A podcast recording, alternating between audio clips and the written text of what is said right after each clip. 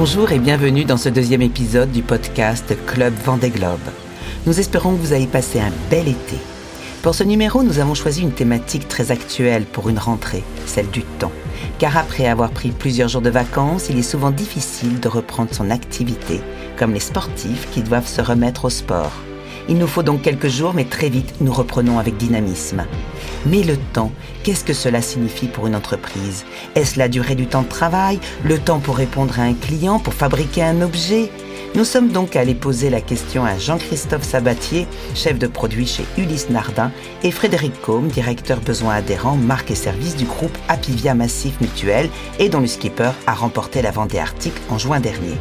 Puis nous irons à la rencontre de Marc Rigoulot de la société Eliensen qui nous parlera d'histoire et d'innovation. On commence par le temps et j'accueille donc Jean-Christophe Sabatier de Ulysse Nardin et Frédéric Combe de Apivia. Bonjour Jean-Christophe, bonjour Frédéric.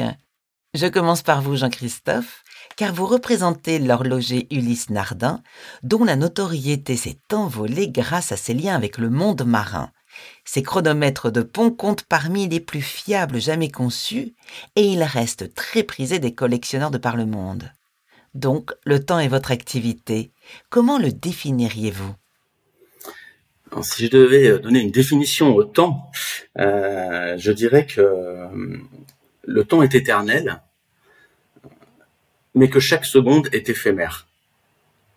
Et c'est ça qui rend le concept du temps insaisissable et magique. Et c'est pour ça que c'est un privilège pour moi de travailler dans ce domaine-là évidemment, la relation de la maison Ulysse Nardin avec le temps est euh, absolument historique. Euh, si on remonte un peu quelques années en arrière, euh, la, maison Ulysse Nardin, de milieu du, milieu du 19e siècle au milieu du 20e, a été le fournisseur de référence des instruments de navigation auprès de, de, tous les instituts géodésiques et en particulier de toutes les amirautés à travers le monde on a vendu à plus de 50 amirautés ce qu'on appelle des chronos de bord.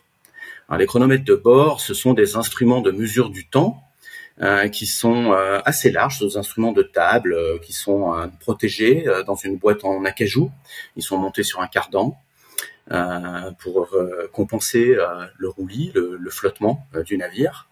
Ils sont assez larges, une dizaine de centimètres, parce que plus une pièce mécanique est, est de taille importante, plus elle est précise. Et euh, ce qui est exceptionnel, si vous voulez, c'est que ces instruments de bord euh, étaient à l'époque aussi importants que ce que peut être par exemple un système GPS ou un système radar pour un navire de guerre, par exemple, aujourd'hui. C'est-à-dire que toute la survie de l'équipage dépendait de cet instrument.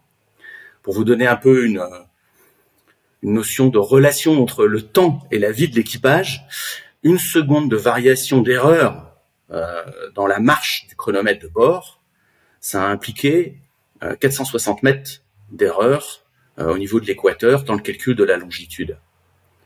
Donc c'était vraiment ces instruments, l'assurance vie de tout l'équipage.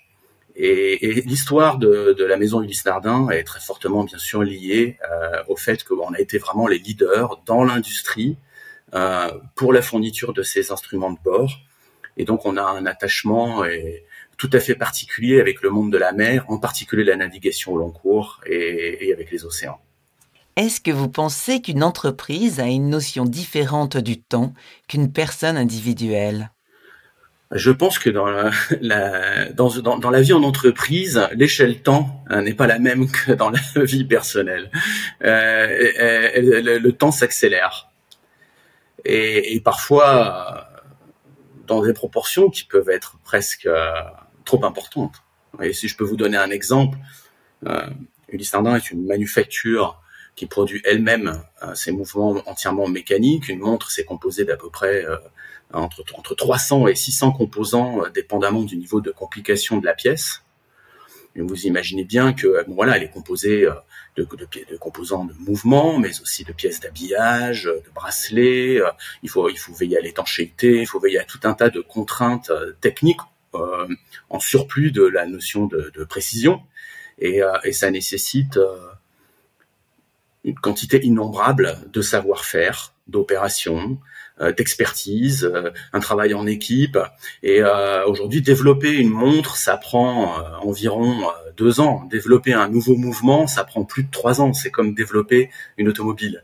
Donc, on est constamment pris dans cet étau qui est que bah, le, le client n'a pas toujours la mesure euh, de tout le travail que représente le développement euh, d'une pièce qu'il attend, à lui, avec impatience. On vit dans un monde qui est fait d'immédiateté. Et, nous, on est, euh, si vous voulez, les, on perpétue une industrie millénaire qui est une industrie du temps long. Frédéric, est-ce que de votre côté, le temps est une donnée importante dans votre entreprise? Ah oui, c'est une donnée euh, fondamentale euh, parce que nous évoluons euh, sur un marché concurrentiel, donc c'est essentiel d'être dans le mouvement. et pour être compétitif, nous devons réaliser nos, différents projets sur une durée qui doit être juste aussi, car le temps consacré à une action, finalement, doit être optimal pour in fine limiter son coût. Et euh, donc nous avons souvent une approche où euh, nous comparons nos projets selon euh, différentes dimensions, différents critères, le coût typiquement, la qualité, mais aussi le délai. Donc cette notion de délai, de durée, ce rapport au temps est, est déterminant. Et puis, euh, fondamentalement, dans une entreprise d'assurance, finalement, euh, la, relation au temps est, extrêmement importante puisqu'on doit se projeter aussi sur un temps long, car nos engagements, finalement, euh, courent sur toute la vie de nos adhérents, depuis la naissance, finalement, jusqu'à la mort. Donc vraiment toute la vie, on peut intervenir toute la vie. Et, typiquement euh, sur des contrats de, prévoyance, l'espérance de vie est une donnée qui est prise en compte pour euh, déterminer les tarifs. Donc le temps ou, plutôt la durée est, une dimension euh, vraiment importante dans notre métier. Alors vous parlez de vie, de toute la vie, et on voit aujourd'hui que la jeunesse devient très très exigeante sur cette notion de temps, et notamment de temps passé au travail. Est-ce que nous devons nous adapter à cette nouvelle idée du temps? Effectivement, le, temps consacré au, travail est certainement euh, peut-être moins élastique. Euh, en tout cas, on, observe une recherche d'équilibre plus importante entre euh, vie professionnelle, vie personnelle, l'envie de découvrir de nouvelles choses euh, et de ne plus forcément saisir l'opportunité d'un contrat de travail à durée indéterminée typiquement. Euh, et donc le temps long au profit souvent euh, d'une succession d'expériences parfois aussi des temps sans activité professionnelle de façon totalement choisie et assumée ce que l'on ne rencontrait pas forcément de, façon euh, fréquente euh, auparavant. Euh, une jeunesse qui est aussi plus exigeante sur le sens donné à son action et, par conséquent sur le temps aussi qu'elle consacre finalement aux différents moments et aux différentes périodes de, sa vie et, et, de façon effectivement plus plus assumée et de façon moins linéaire. Euh, auparavant, euh, effectivement, on pouvait rentrer dans une entreprise et, et euh, y exercer toute sa carrière. Aujourd'hui, ce n'est plus forcément le cas, et ce n'est pas forcément le cas, pas forcément de, de, de, façon subie, mais de façon choisie, justement pour, eh bien, vivre des expériences, vivre dans différentes régions du monde, et, et, finalement peut-être plus prendre en main, plus décider de ce que sera sa vie et, le temps que l'on consacre à, ces différents moments. Jean-Christophe, vous ressentez aussi la même chose? Oui, tout à fait. Je pense que la vie euh, professionnelle est devenue une aventure. C'est aussi une course au long cours. Euh, et donc, euh, il y a de plus en plus une manière de la manière de travailler évolue. Aujourd'hui, on travaille de plus en plus sur des rythmes fractionnés. Euh, on est moins dans la course de fond. Et euh, euh, voilà, le temps est à la fois, je dirais, un allié parce que de plus en plus on reconnaît que c'est quelque chose de précieux et en même temps c'est un ennemi parce que on est quand même globalement à certains moments encore plus fortement mis sous pression qu'on pouvait l'être par le passé. C'est très bien parce que vous introduisez la question suivante, car ce qu'on remarque dans une entreprise et qui est difficile à gérer, c'est justement le temps passé sur un dossier, par exemple. Comment ne pas être dépassé, comment être bien dans les délais, être dans ce qu'on attend d'un collaborateur.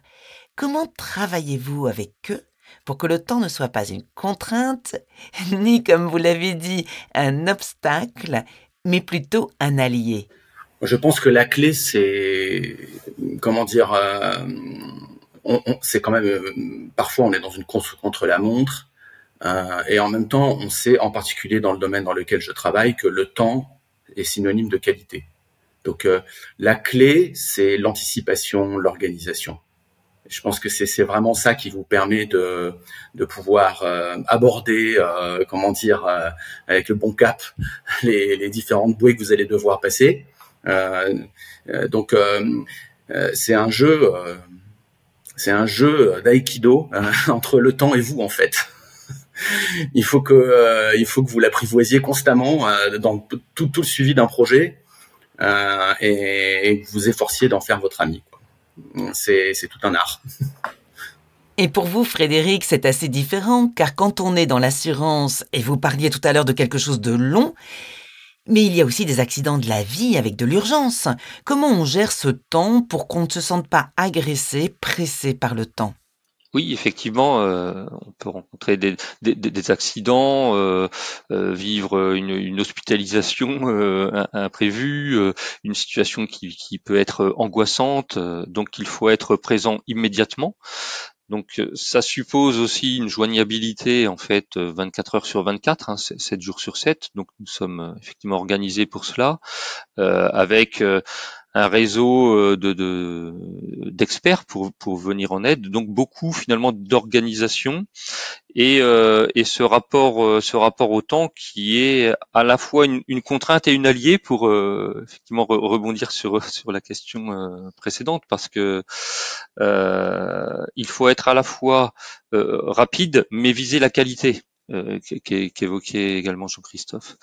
Donc euh, une contrainte et une alliée, une contrainte parce que euh, on travaille beaucoup sur des prévisions d'activité, hein, puisque avec notre historique, nous nous savons que selon les périodes de l'année ou selon les jours, eh bien nous nous pouvons être amenés à avoir une activité plus ou moins forte, plus ou moins fluctuante. Et puis donc ça c'est aussi cette contrainte de s'adapter. Et puis une alliée pour pour avoir la juste estimation de façon à euh, assumer cette activité et euh, pouvoir euh, offrir le niveau de qualité attendu. Alors vous, Frédéric, vous êtes le partenaire de Charlie Dalin, skipper d'Apivia, qui lui doit aller le plus vite possible pour gagner contre le temps. Est-ce qu'une victoire permet de passer des messages sur le temps, ou est-ce qu'on vit la victoire et on met le temps de côté? Alors, la victoire, finalement, euh, on, ne la connaît qu'à l'issue de, de, de, de, la course, euh, mais en amont, tout le chemin parcouru permet aussi de faire passer des messages. Euh, les efforts consentis pour atteindre un but, la stratégie déployée, où parfois nous sommes seuls à croire dans une voie qui peut être différente des autres, la recherche continue de performance, le soin apporté à, à l'analyse pour choisir la, la bonne route, le choix des voiles, l'innovation investie pour bénéficier davantage sur les autres. Alors, tout cela constitue autant de, messages transposables finalement de la voile euh, vers euh, vers l'entreprise. Alors effectivement, la, la victoire euh, permet de porter des messages, mais au-delà du, message, c'est aussi la communion parce que cette, cette victoire, elle permet de rassembler, elle permet de fédérer autour d'un projet commun et qui débouche sur euh, quelque chose d'inestimable parce que quand on l'a vécu, c'est quelque chose d'énorme, c'est finalement la fierté et puis l'attachement que voilà qui est procuré par euh, par cette victoire et et qui euh, qui finalement se prolonge. Donc euh, il y a toute l'histoire, je dirais, euh, qui, qui, précède la victoire, et puis euh, le moment de la victoire, effectivement. Donc là, c'est le Graal, et ensuite cette histoire commune, ce marqueur en fait, qui, qui va rester, qui va se, qui va se prolonger dans, dans notre histoire collective.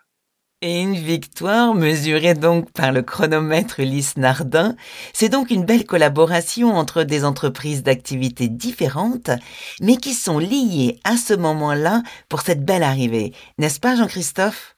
Exactement. C'est euh, l'arrivée, c'est euh, c'est euh, l'aboutissement. Je suis entièrement d'accord avec ce qu'a mentionné Frédéric. Je dirais presque que le plus magique, c'est le top sur la ligne de départ et le countdown. Euh, parce que c'est là où tout le monde se trouve à égalité. Et c'est probablement là que le, taux d'adrénaline est le plus élevé euh, dans l'esprit de tout le monde.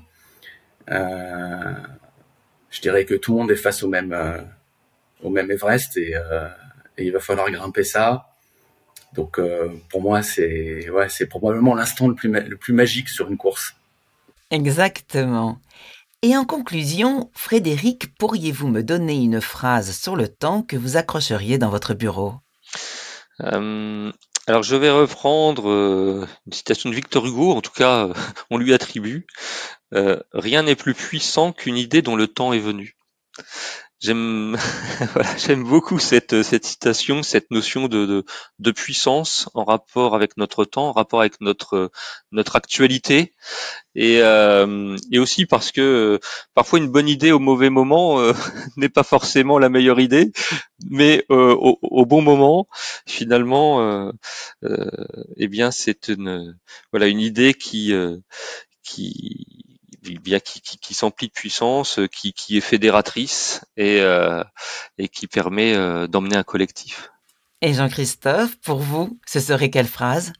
Une phrase que j'aime bien, dont je connais pas l'auteur. Euh, c'est euh, l'homme vogue sur le cours du temps. Et je trouve que c'est une phrase qui euh, explique bien, en définitive, quel est notre rapport au temps et, euh, et qui explique aussi d'ailleurs euh, euh, pourquoi aujourd'hui porter un, un garde-temps de manufacture comme une montre Ulysse Nardin, c'est quelque chose que l'on que l'on continue de faire dans un univers où en définitive on n'a pas besoin de montre pour lire l'heure. Euh, c'est euh, c'est un moyen de voguer sur le temps et d'apprivoiser le temps. Merci à vous deux, merci Jean-Christophe, merci Frédéric. Et pour cette rentrée, je vous souhaite donc la meilleure gestion du temps. Merci Anne.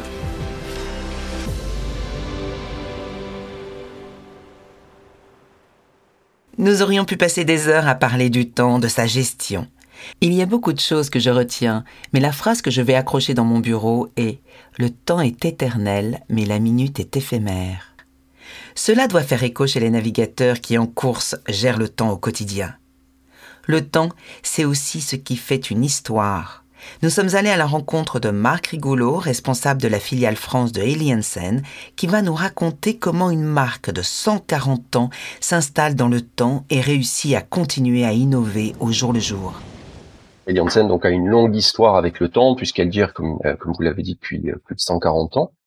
Euh, la marque en fait a une relation avec le temps au sens propre et au sens figuré, puisque la marque est née du besoin de protection face au temps, aux conditions climatiques en fait.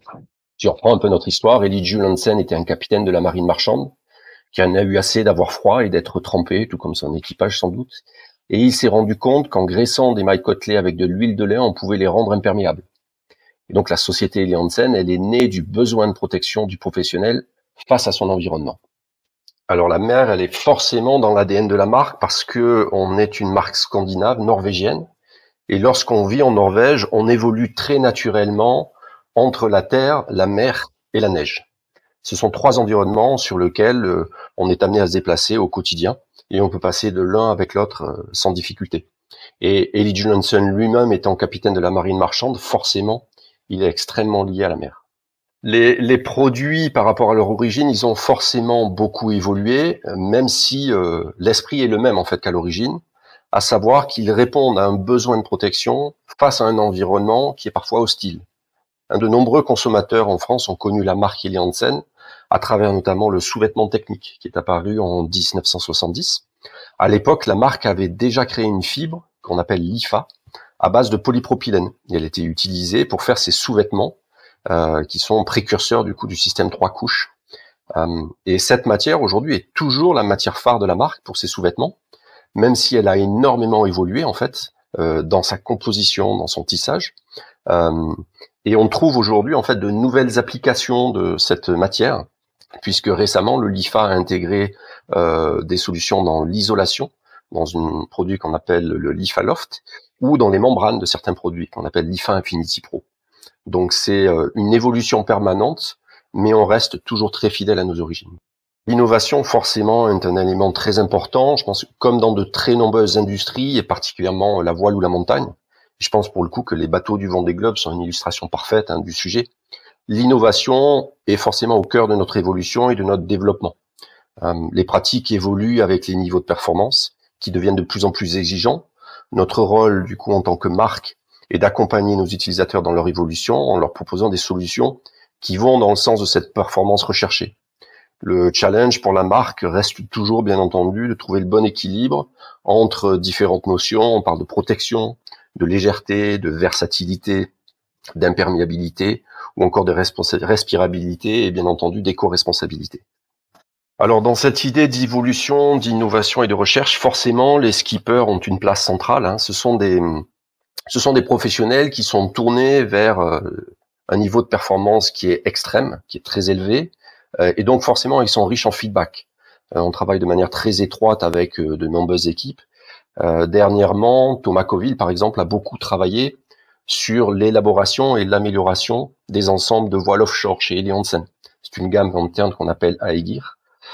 et Thomas a surtout fait en fait évoluer le design et les fonctionnalités en travaillant sur un ensemble de navigation qui est très versatile, puisqu'il propose des solutions interchangeables de manchons, de tours de cou ou encore de jupes selon les conditions et donc les besoins d'utilisation. Et ce qui est intéressant pour le consommateur aujourd'hui, c'est que ce que portent les navigateurs du Vendée Globe, ce que porte Thomas Coville, c'est exactement ce qu'ils peuvent trouver en magasin aujourd'hui.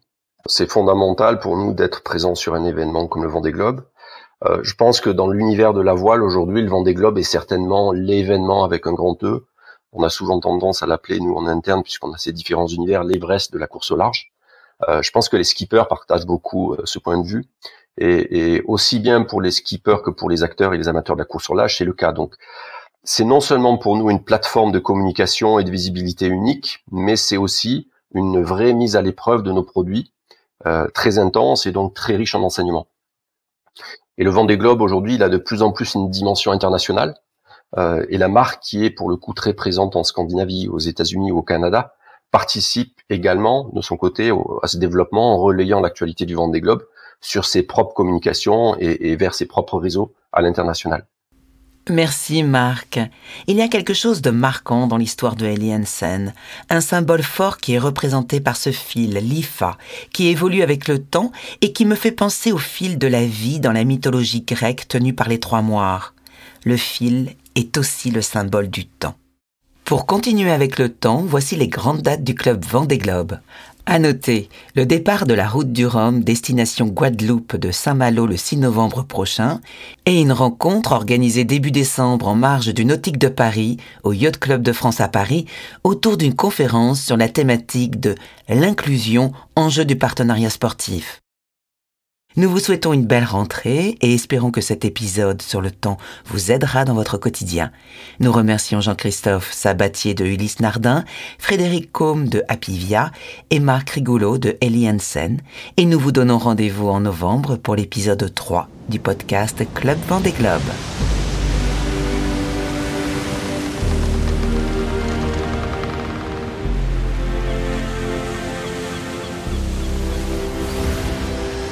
Vous êtes dirigeant, chef d'entreprise ou entrepreneur Vous souhaitez vous aussi rejoindre le club et utiliser la course au large comme dynamique pour votre entreprise?